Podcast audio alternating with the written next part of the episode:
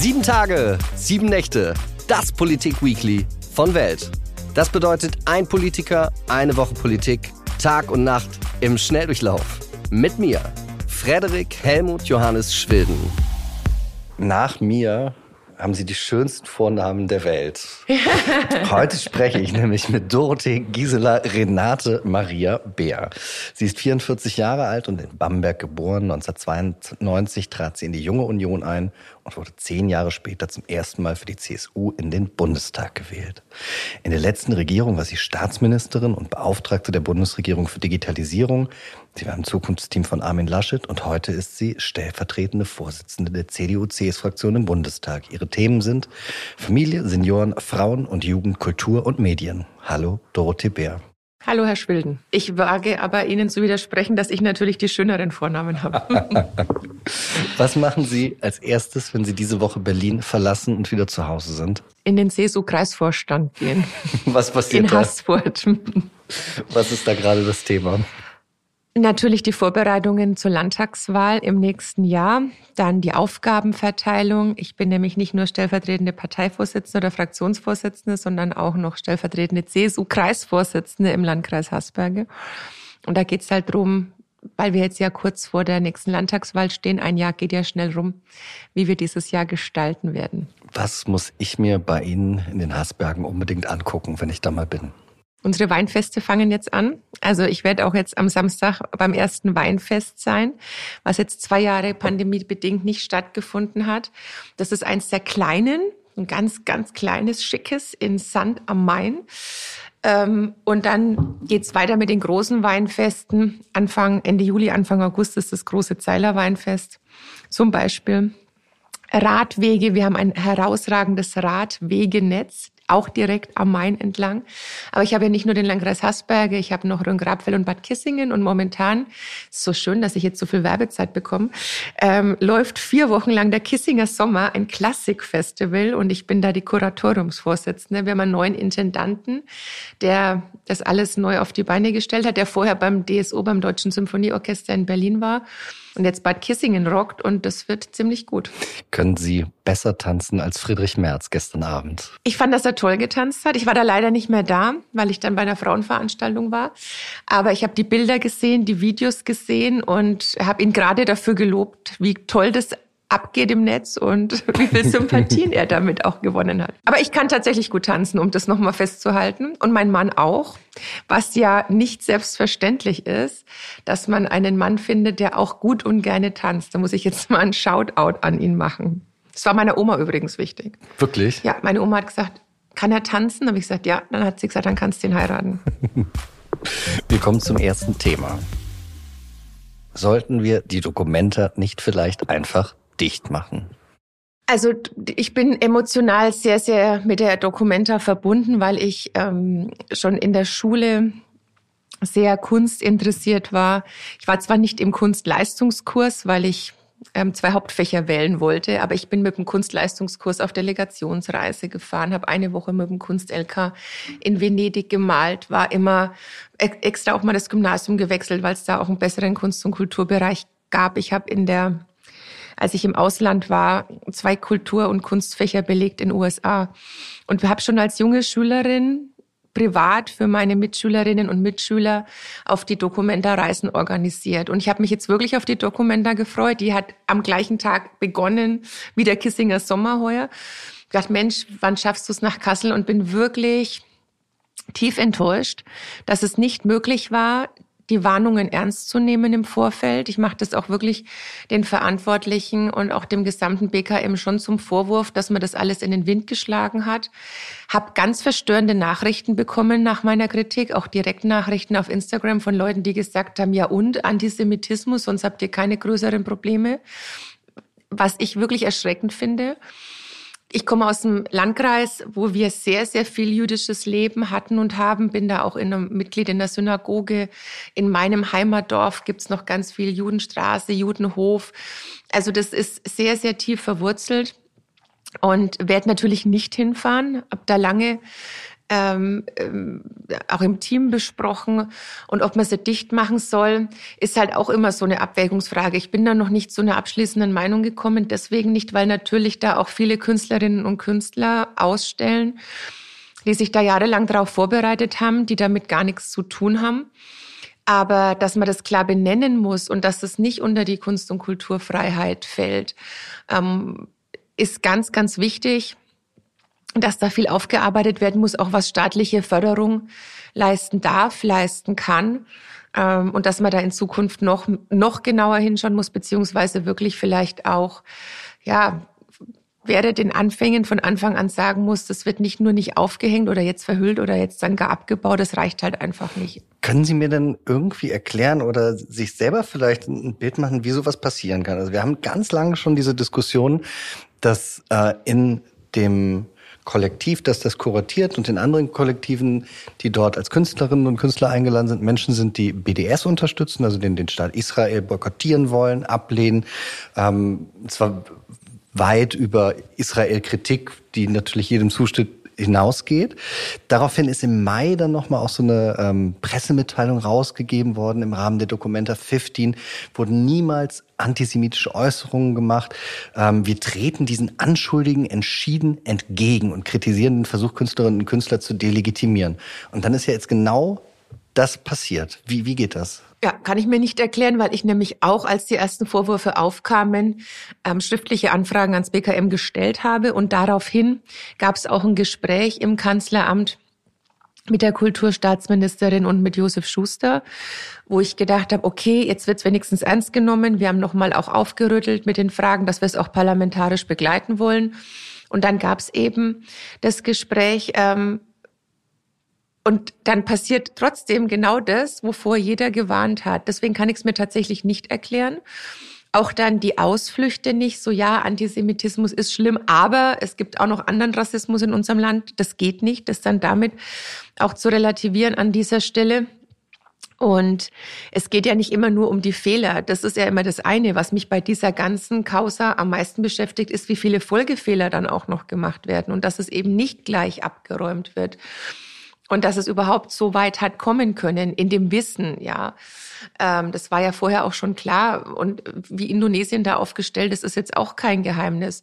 Deswegen, nee, kann ich mir tatsächlich nicht erklären, dass es mehr als eine Verkettung unglücklicher Umstände, sondern man hat an der einen oder anderen Stelle das Gefühl, dass man da sehenden Auges reingerannt ist, in der Hoffnung, naja, es wird schon alles immer irgendwie durch die Kunst- und Kulturfreiheit gedeckt sein. Und das ist es nicht. In der jüdischen äh, Allgemeinen habe ich gelesen, da hat ein Journalist den Rücktritt von Frau Roth gefordert. Es ist ja Frau Roth als äh, Kulturstaatsministerin noch nicht so lange im Amt. Ist, ist so, sehen Sie so eine Rücktrittsforderung, ist, ist das sinnvoll, sowas zu machen? Oder sagen Sie, nee, im Moment, der Fehler ist eigentlich ganz woanders und da muss was anderes passieren?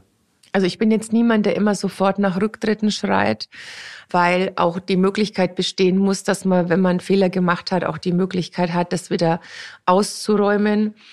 Und es wurde ja jetzt reagiert, meines Erachtens viel zu spät reagiert. Wir haben beispielsweise auch Anfang der Woche die Ampel gebeten, dass wir auch das Thema Dokumenta öffentlich in den Kulturausschuss als Thema hieven können. Ist abgelehnt worden mit Verfahrensmehrheit der Ampel am Dienstag. Und jetzt habe ich aber gestern erfahren, dass sie jetzt dann doch unserem Druck nachgeben und in der nächsten Sitzungswoche es doch aufsetzen lassen wollen, weil der Druck so groß geworden ist. Und das sehe ich halt auch als gute, als wichtige Oppositionsarbeit, weil ja, die läuft ja 100 Tage. Wir können auch nicht öffentlich im Herbst drüber reden. Nee, können wir nicht. Wir müssen das in der nächsten Sitzungswoche machen. Aber auch da wieder spannend. Ich habe das ja auch thematisiert, auch medial. Da kommen dann auch sofort so viele Nachrichten aus Deutschland von Internetnutzern, die einem dann schreiben, ja, warum sollte das überhaupt Thema des Ausschusses sein? Wir haben doch viel größere Sorgen. Und das erstaunt mich dann doch, dass dieser ähm, Antisemitismus so stark auch in unserer Bevölkerung noch vorhanden ist. Ich habe vor ein paar Jahren, also ich kenne den Sohn auch vom Josef Schuster sehr gut, ähm, der ist ein junger Kommunalpolitiker, auch in Bayern. Und der hatte mich eingeladen vor ein paar Jahren, ich weiß gar nicht mehr, wann das war, drei, vier Jahre. Da durfte ich mal sprechen. Da waren alle europäischen äh, jüdischen Jugendlichen zu einer großen Tagung in Berlin. Und ich durfte da die Hauptrede halten. Und es war vor, ja, ich, glaube, da war ich ziemlich neu im Kanzleramt. Also es muss so 2018, 2019 gewesen sein. Und dann habe ich danach, nach der Rede, nach dem Essen, mich mit ganz vielen unterhalten, die aus allen europäischen Ländern kamen und auch mit den Deutschen. Und es war schon mal für mich damals war ich ja auch schon sehr lange im Bundestag, die erste Veranstaltung, wo ich strenger kontrolliert wurde beim Eingang, als wenn ich in den Bundestag gehe oder ins Kanzleramt. Das war in einem Hotel, es war Sicherheit, es war Polizeischutz, es waren Metalldetektoren. Ich bin, obwohl ich die Hauptrednerin war, da untersucht worden, wo ich gedacht habe, zu welcher Veranstaltung gehe ich da? da war der ganze Saal mit ein paar hundert Jugendlichen voll. Und nach meiner Rede habe ich dann eigentlich war es mehr so eine rhetorische Frage, dass ich dann die Jugendlichen aus Deutschland gefragt habe, jüdischen Glaubens, ob sie schon mal drüber nachgedacht haben, auszuwandern. Und es gab niemanden, der gesagt hat, nee, habe ich noch nie dran gedacht, sondern alle, ja, doch, wir überlegen, in welches Land können wir gehen, wo ist es sicherer, wo kann man mit einer Kipper auf der Straße rumlaufen. Und das hat mich damals wirklich so geschockt, weil ich schon gedacht habe, ja, natürlich, es gibt immer den ein oder anderen Spinner, aber dass es so viele sind und dass es natürlich diejenigen gibt, wo die Auswüchse am größten sind, die dann auch auf offener Straße Juden verprügeln. Aber alleine die Sprüche, alleine dieser, ähm, diese Anfeindungen, die die jeden Tag über sich ergehen lassen müssen, die sind doch tiefer verwurzelt, als ich das für möglich gehalten habe. Ich habe das nochmal nachgeguckt, es ist letztes Jahr eine Allensbach-Umfrage gemacht worden. Sechs Prozent der Gesamtbevölkerung in Deutschland finden Juden generell unsympathisch. 22 Prozent sind es bei befragten Muslimen, 13 Prozent bei AfD-Wählern. Was fangen wir jetzt mit diesen Zahlen an? Was, was müssen wir da oder welche Probleme müssen wir da angehen? Naja, also ich denke, es gibt da unterschiedliche Maßnahmen. Das eine ist natürlich immer die Straf, das Strafrecht, aber das nutzt natürlich immer erst was, wenn es zu spät ist. Und deswegen dieses Toleranz predigen ähm, oder die Menschen dazu zu bringen, zu akzeptieren, dass es eben unterschiedliche Glaubensrichtungen betrifft. Das muss eben schon sehr früh auch in der Kindheit anfangen. Im Kindergarten, in der Grundschule. Jetzt bin ich sicherlich niemand, weil ich aus einer Familie mit sehr, sehr vielen Lehrern komme und Lehrerinnen, die immer alles in die Schulen reinstecken will. Aber sowas transportiert sich ja auch über Haushalte. Das heißt, wenn die Kinder von zu Hause Rassismus, Antisemitismus, Feindlichkeit, egal gegenüber wem, ähm, Homophobie, egal was, mitbekommen, dann sickert es eben so durch. Und deswegen glaube ich schon, bei so einem interkulturellen Dialog, dass der möglichst früh auch bei Kindern stattfinden muss. Das ist ein sehr langwieriger Prozess. Jüdisches Leben muss wie ganz selbstverständlich auch in Deutschland stattfinden können, stattfinden müssen.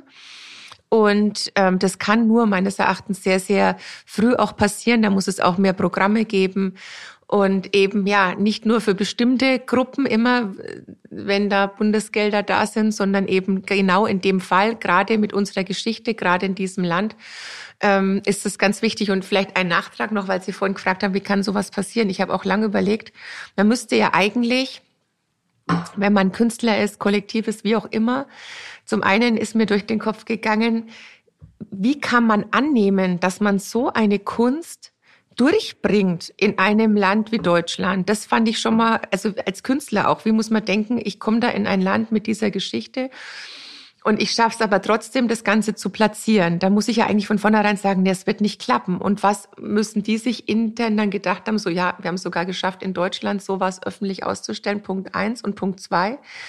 Was geht auch in Menschen vor, wo die Hand so den Pinsel führt? Also ich kann das auch 0,0 nachvollziehen ähm, wie es dann überhaupt dazu hat kommen können, jetzt mal von der politischen Dimension weg, aber alleine auch von der künstlerischen Dimension in dem Kontext, in welchem Land das Ganze auch ausgestellt wird. Wir kommen zum nächsten Thema. Sollte der Paragraph 219a Werbung für den Abbruch der Schwangerschaft aus dem Strafgesetzbuch gestrichen werden? Also wir reden ja gar nicht über 219a, das ist ja das Entscheidende, sondern der Ampel, und das ist auch in vielen Reden angekündigt worden, geht es ja eigentlich um den 218er. Und deswegen ist es eine vorgeschobene Debatte, eine Debatte, die meines Erachtens auch sehr unschön diskutiert wird. Ich komme gleich auf die Inhalte, aber nur mal vom Stil beginnend wenn halt in den Reden gesagt wird von der Ampelkoalition, dass es ein Freudentag ist, dass es was zu feiern gibt. Wir haben jetzt erfahren, dass die drei Fraktionen auch direkt nach der Abstimmung, wenn sie die gewonnen haben am Freitag, ein Fest veranstalten wollen, Gäste eingeladen haben, einen Empfang geben wollen, dann muss ich ganz ehrlich sagen, dass es an Geschmacklosigkeit nicht zu überbieten ist. Das ist kein Freudentag und es darf auch für niemanden, der eine andere Meinung hat als ich beispielsweise, auch ein Tag des Jubels sein weil es geht eben darum, werdendes Leben zu beenden.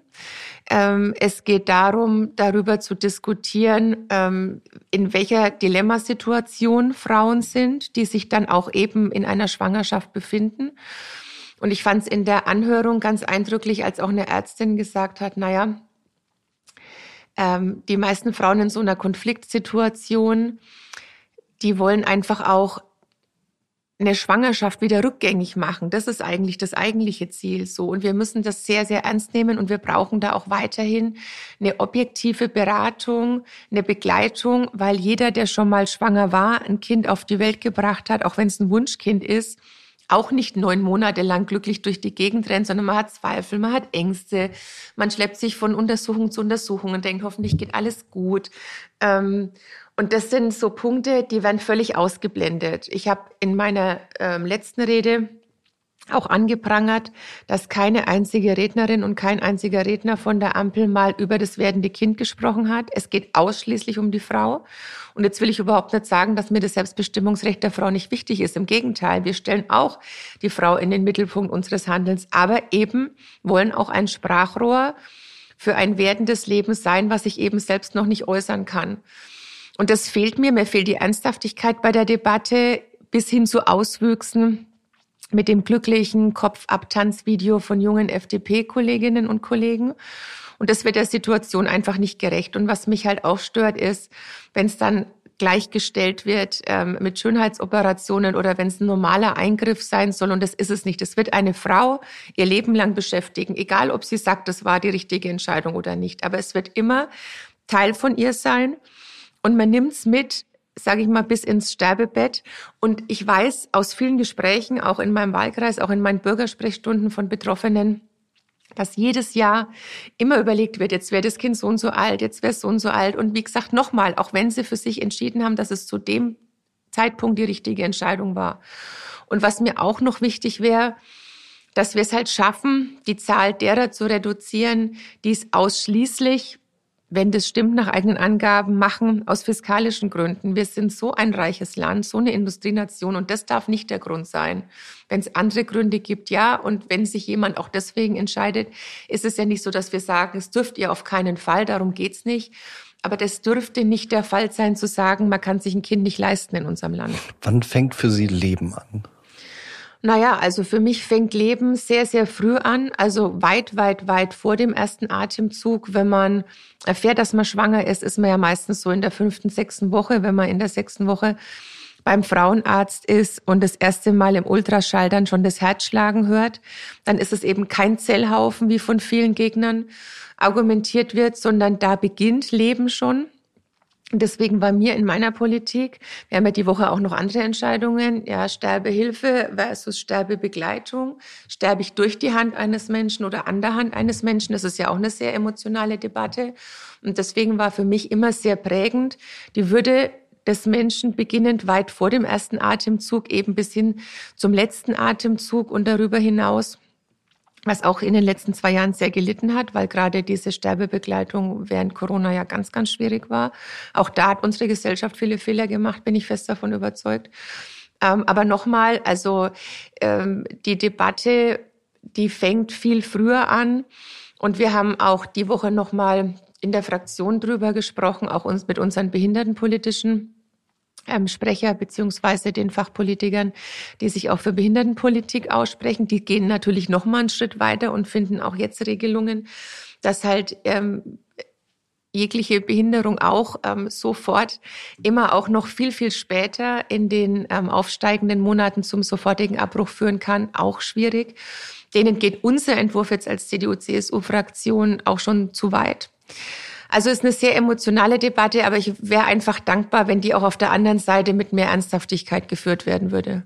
Verstehen Sie, wenn Leute ein Kind abtreiben wollen, weil es zum Beispiel Trisomie 21 hat? Ist, ist das für Sie ein Grund, den Sie für sich akzeptieren würden? Also ich war lang Vorsitzende der Lebenshilfe mhm. bei mir zu Hause. Mhm. Ähm, und wir sind auch Träger von der Schule. Das heißt, ich hatte mit sehr viel behinderten Kindern und mit sehr viel Eltern natürlich zu tun. Und das ist eine Entscheidung, die jeder tatsächlich für sich treffen muss. Da würde ich nicht sagen, das darf man nicht, das will man nicht. Wenn jemand sagt, ich kann mir das nicht vorstellen, ich bin damit überfordert. Die meisten Eltern, die ich kennengelernt habe, wussten tatsächlich auch während der Schwangerschaft nichts davon, wurden nach der Geburt auch davon sehr stark überrascht. Aber es ist immer leicht zu sagen, wenn man selber nie in so einer Dilemmasituation war, darf man nicht, das kann man nicht machen. Da würde ich mir tatsächlich nicht anmaßen, über andere zu sprechen. Ich fand das tatsächlich, also bei, äh, das wollte ich schon sagen, bei meiner Schwangerschaft, ja. aber bei der Schwangerschaft meiner Frau, so, die ist äh, sieben Jahre älter als ich. Das heißt, ähm, die, die war dann per Definition schon eine Risikoschwangerschaft, weil sie einfach in, in, diesem Alter war. Und da haben wir uns dann die Frage gestellt, machen wir so eine äh, Pränataldiagnostik und sie war sehr, sehr dagegen, ich am Anfang sehr, sehr dafür, das zu machen. Und dann hat sich das aber bei mir total gewandelt, weil ich dann eigentlich, was dahinter steckt, ist ja, wenn ich sage, ich mache das und es kommt dann eben raus, Down-Syndrom oder was anderes, dann sage ich ja das mit dem Hintergrund, dieses Leben halte ich dann nicht für lebenswert. Und da ist mir dann eigentlich erst bewusst geworden, wie diese Idee, ach, das ist ja medizinische Sicherheit, was das ja am Ende bedeutet. Ähm, haben Sie sowas gemacht für Ihren Schwangerschaften? Also ich glaube nicht, dass man man will, dass wir jetzt alle Details unserer Schwangerschaften hier aber ich mag's mal abstrakter. Ich finde auch, man muss sich ganz bewusst oder ganz im Klaren darüber sein, dass egal, ob man sich entscheidet, es zu machen oder nicht, sich die Frage stellen muss, hätte es für mich irgendeine Konsequenz? Und wenn es keine hätte, muss ich es auch nicht machen. Und für mich war immer sehr prägend, auch in meinen Schwangerschaften, vor allem auch in der ersten, wenn meine Oma immer gesagt hat, ihr geht viel zu oft zu diesen Untersuchungen. Also wir waren bei gar keinem Arzt. Wir haben so erfahren, wir sind schwanger und dann kam irgendwann nach neun Monaten die Hebamme. Das war sicherlich auch nicht der Weisheit letzter Schluss, weil natürlich wenn ein Kind falsch rumliegt, ist es natürlich besser zu wissen, ist der Kopf unten, ist er nicht unten. Das wurde aber früher auch durch Tasten viel festgestellt. Und dass natürlich die ähm, Säuglingssterblichkeit, die Müttersterblichkeit auch so stark zurückgegangen ist, haben wir ja auch der Medizin zu verdanken. Aber ob man wirklich Bluttests für alle Verästelungen braucht. Oder ich war neulich bei einer Veranstaltung, da sagt mein Büro dann, naja, du warst ja nicht nur in der Berliner Blase, sondern du warst hier in der Blase einer Blase, aber da waren nur so Gespräche zwischen Frauen, zwischen ähm, wie viel Eizellen lasse ich mir noch einfrieren und die und die andere hat genau das Geschlecht in dem und dem Land bestimmen lassen und dann die anderen ganz empört, warum kann man das in Deutschland nicht machen? Und das ist halt auch, so eine Diskussion wird es in meinem Wahlkreis gar nicht geben. Klar ist es nur so eine bestimmte reiche Elitendiskussion gewesen, auch von bestimmten Frauen, die der Meinung sind, dass man auch mit Geld bis hin zum Kinderwunsch, bis hin zum Bestimmen des Geschlechtes alles möglich machen sollte, weil das auch eine Form ihres Selbstbestimmungsrechts sei. Und da würde ich zum Beispiel nie mitgehen. Ja, das hat man ja auch ganz oft, auch in der Pränataldiagnostik und bis hin zum Bestimmen nicht nur des Geschlechtes, sondern welche Merkmale, welche Gene, welches Elternteils bis hin zu Haarfarben und Augenfarben, die dann irgendwann möglich sein soll. Ja, und deswegen ist es immer schwierig. Ethik darf keine Wanderdüne sein, die sich dann immer irgendwo anders wieder festsetzt. Ich möchte mit Ihnen über das letzte Thema sprechen. Sollten wir zurück zur Atomkraft? Also die Frage ist vielleicht auch ein bisschen zu platt, ohne Ihnen zu nahe zu treten. Ähm, weil zurück zur Atomkraft ist ja die Frage, Mm, komplett für immer Bau neuer ähm, Kernkraftwerke oder wie oder was. Ähm, ich glaube, wir müssen momentan uns die Situation anschauen und festhalten, es gibt kurzfristige Entscheidungen, die wir treffen müssen, mittelfristige, langfristige. Und dass wir insgesamt eine Energiewende brauchen, eine Energiewende wollen, das ist völlig klar. Aber jetzt sind wir schon in einer Situation, wo man sich die Frage stellt, wie erpressbar sind wir weiterhin von russischem Gas? Setzen wir auf Dreckskohle, sage ich mal, ganz äh, flapsig, oder verlängern wir jetzt nochmal die Laufzeiten auch von jetzt noch laufenden Kernkraftwerken? Bestellen wir jetzt noch Brennstäbe in dem Wissen, dass wir als Hochindustrienation nicht sehenden Auges zulassen können. Und ich sehe momentan wirklich, dass die Bundesregierung sehenden Auges jetzt im Herbst und Winter in eine totale Krise reinläuft. Ich sehe auch, dass der Bundesenergieminister ähm, große Herausforderungen zu stemmen haben wird, denen er sich vielleicht selber noch gar nicht so sicher ist. Da ist man dann ganz schnell dabei, den Menschen erklären zu müssen, warum sie im Winter frieren, warum ähm, Arbeitsplätze verloren gehen, warum ganze Industriebranchen wegbrechen. Ich hatte jetzt gerade wieder einen, ein Schreiben, gar nicht von meiner energieintensiven Industrie, die ich auch im Wahlkreis habe. Ich habe viel Papierindustrie ähm, und auch Automobilzulieferer, sondern auch von einer ganz großen Brauerei in meinem Wahlkreis, die sagen, wie, wie soll man das noch umlegen? So, und jetzt will ich es gar nicht flapsig machen und sagen, oh Gott, wenn die Bierpreise sich verdoppeln, was dann in dem Land los ist. Aber das sieht er noch nicht. Und dann so Ratschläge zu geben, ja, dann muss halt einfach die Heizung gedrosselt werden, mehr kalt duschen, ein Pulli mehr anziehen. Dann gibt's so Schlaumeier, die dann kommentieren, ja, es darf auch kein Deutscher das Recht haben, zu Hause mit kurzen Hosen und T-Shirts rumzulaufen. Und wenn es zu kalt wird, muss man sich halt wärmer anziehen. Nee.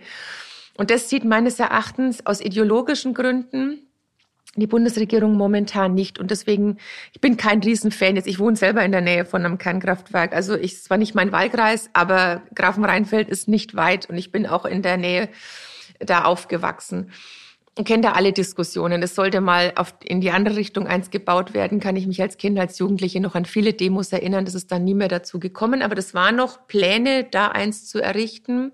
Da habe ich gerade so in der Jungen Union angefangen. So Anfang der 90er war das auf jeden Fall noch ein denkbares Szenario. Aber dass man jetzt sagt, ja, wir wollen natürlich weg, das ist ja auch ein Beschluss, ähm, der über zehn Jahre her ist.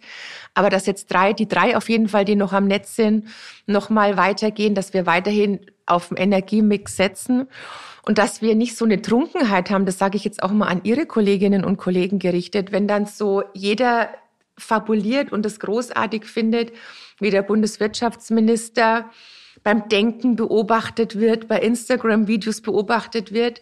Wir werden heuer im Jahr, wage ich jetzt mal zu behaupten, keine einzige Lieferung aus Katar bekommen. Aber er wird dafür abgefeiert. Und da ist momentan in der gesamten Energiepolitik ähm, eine Text-Bild-Schere. Es passt nicht zusammen und deswegen habe ich gestern auch im Plenum gesagt, dass die Energiepolitik der Grünen gescheitert ist, weil man jetzt mehr auf Kohle setzt als auf Atomkraft für eine bestimmte Zeit. Natürlich ist die Endlagerfrage noch in keiner Weise so geklärt, wie das notwendig ist. Das weiß ich auch. Aber wir müssen kurzfristig jetzt schon schauen, wie wir auch in diesem Jahr, auch nach Corona, auch mitten in einem Krieg in Europa die Energiesicherheit gewährleisten können für unser Land und keinen Blackout zu erwarten haben. Was ich mich gefragt habe, wenn man sich anguckt, letztes Jahr haben wir 55 Prozent unseres Gases aus Russland bezogen und der Vater von meiner Frau, der ist Unternehmer gewesen und der hat gesagt, du kannst niemals bei einem Zulieferer so, so einen großen Anteil deines Produktes kaufen, weil wenn der dir wegfällt, hast du ein Riesenproblem. Wieso haben wir 55 Prozent unseres Gases aus Russland? Wie, das ist ja, Sie waren 16, also in den letzten 16 Jahren war Ihre Partei die Regierung mit der SPD zusammen mit anderen Partnern wechseln. Was denken Sie, wie ist das gekommen? Weil das ist ja gegen alle Regeln, die einem ein Unternehmer oder eine Unternehmerin beibringt. Absolut, das macht man natürlich auch grundsätzlich nicht, ähm, dass man sich so von einzelnen Zulieferern abhängig macht. Ähm, ehrlicherweise war das ein Fehler, ja. Und es war ähm, zu viel Gutgläubigkeit und es war sehr viel Naivität und dieses, ja, Wandel durch Handel und Annäherung. Und jeder hat sich einfach auch in Putin getäuscht. Das ist so. Man muss sich auch nur mal die Reden anschauen, noch von der Sicherheitskonferenz in München, wenn da weltweit alle führenden Außenpolitiker, Sicherheitspolitikerinnen an einem Ort sind. Kurz vorm 24. Februar, kurz vorm ersten brutalen Angriff Russlands auf die Ukraine. Das heißt, Geheimdienste, alle äh, da auch sehenden Auges ins Unglück gelaufen sind, dann muss man einfach konstatieren, dass unsere Energiepolitik beziehungsweise auch die Beschaffungspolitik an der Stelle ein großer Fehler war und wir auch zu schnell damals nach Fukushima ausgestiegen sind. Was war da, wissen Sie noch, wo Sie gerade waren, als Fukushima passiert ist? Oder was, was Sie da gedacht haben damals? Naja, also ich habe natürlich da schon ähm, ganz, ganz große Bedenken gehabt. Wie gesagt, bei uns in der Region war ja auch ähm, ein AKW sehr präsent und überhaupt diese ganze Bewegung auch. Hat Ihnen das Angst gemacht, dieses Atomkraftwerk? Nee, also ehrlicherweise, ähm, ich bin sehr angstfreier Mensch. Das jetzt nicht, aber ähm, es war halt in der Kindheit, in der, es war immer präsent, was, was, wenn man auch immer so überlegt, ich überlege jetzt auch ganz oft, in welcher Welt leben unsere Kinder jetzt, was müssen die mitmachen? Ich bin in einem Vier-Generationen-Haushalt groß geworden mit meinen Großeltern auch, die aus Würzburg sind, die die Zerbombung ihrer Stadt mitbekommen haben.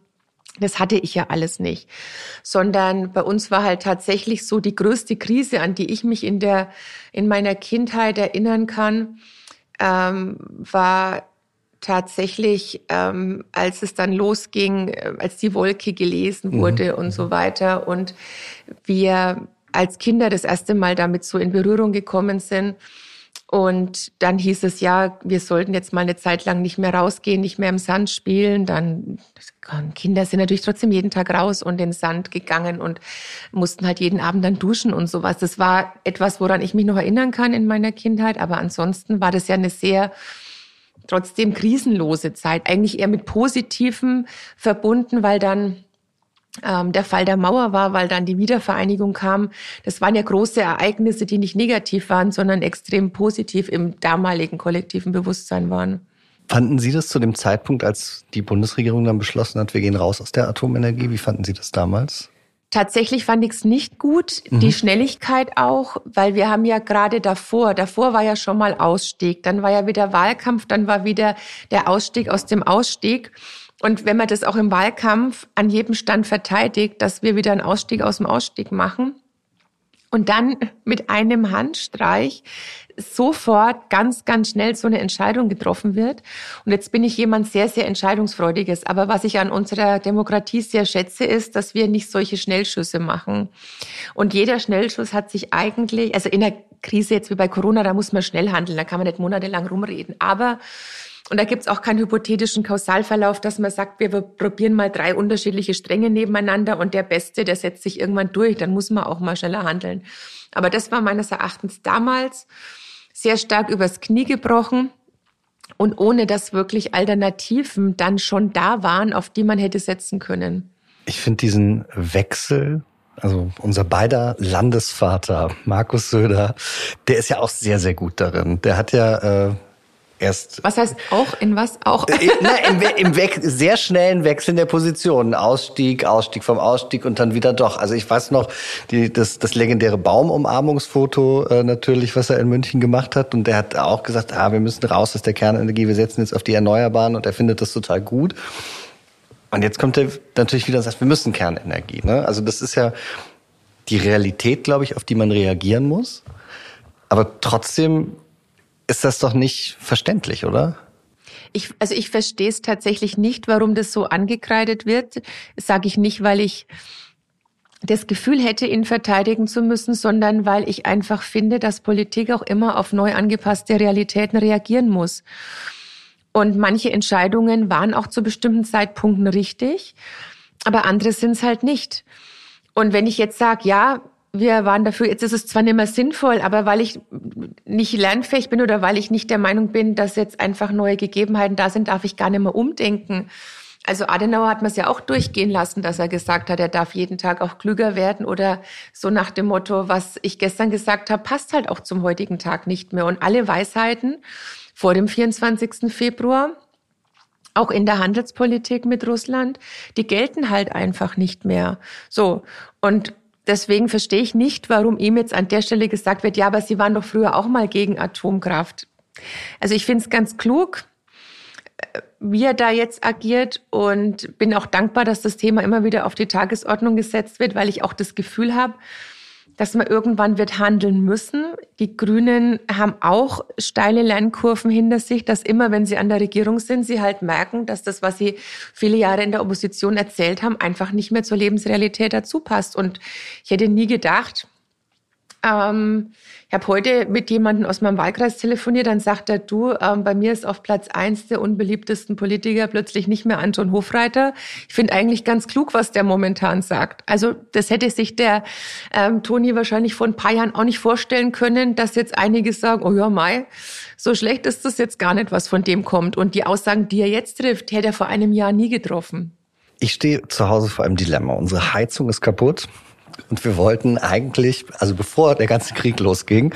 Eine Gasheizung einbauen. Genau, das hat uns, das hat, das hat uns der, der, der, der Sanitär, der haben gesagt, ah, machen Sie so ein bisschen Hybrid, also Gas und äh, ein, ein äh, bisschen Heizschlaufen aufs Dach, das ist super. Aber jetzt, ohne Mist, ich weiß nicht, was ich jetzt machen soll. Was stehen Sie vor ähnlichen Investitionen in naher Zukunft? Oder? Wir haben leider schon auf eine Gasheizung mhm. gewechselt. Hamster kann ich empfehlen vielleicht. Planen Sie so Solarsachen auf dem Dach oder sowas? Ja, ha tatsächlich, ja. Also haben wir auch schon. Mhm. Mhm. Was können Sie damit produzieren? Ist das Warmwasser oder den Strom oder? Genau. Mhm. Aber also was ist auch was auch wichtig ist, ich habe es bislang noch nicht. Ich habe bislang ja. noch kein E-Auto, weil mir die Reichweiten noch ja. nicht reichen. Aber dafür für eine Wallbox ähm, ist es mhm. dann auch geeignet. Dorothee Bär, es war der schönste Tag in meinem Leben. Vielen Dank. es ist zwar eine Lüge, aber wir lassen es mal so stehen. Vielen Dank für Ihren Besuch.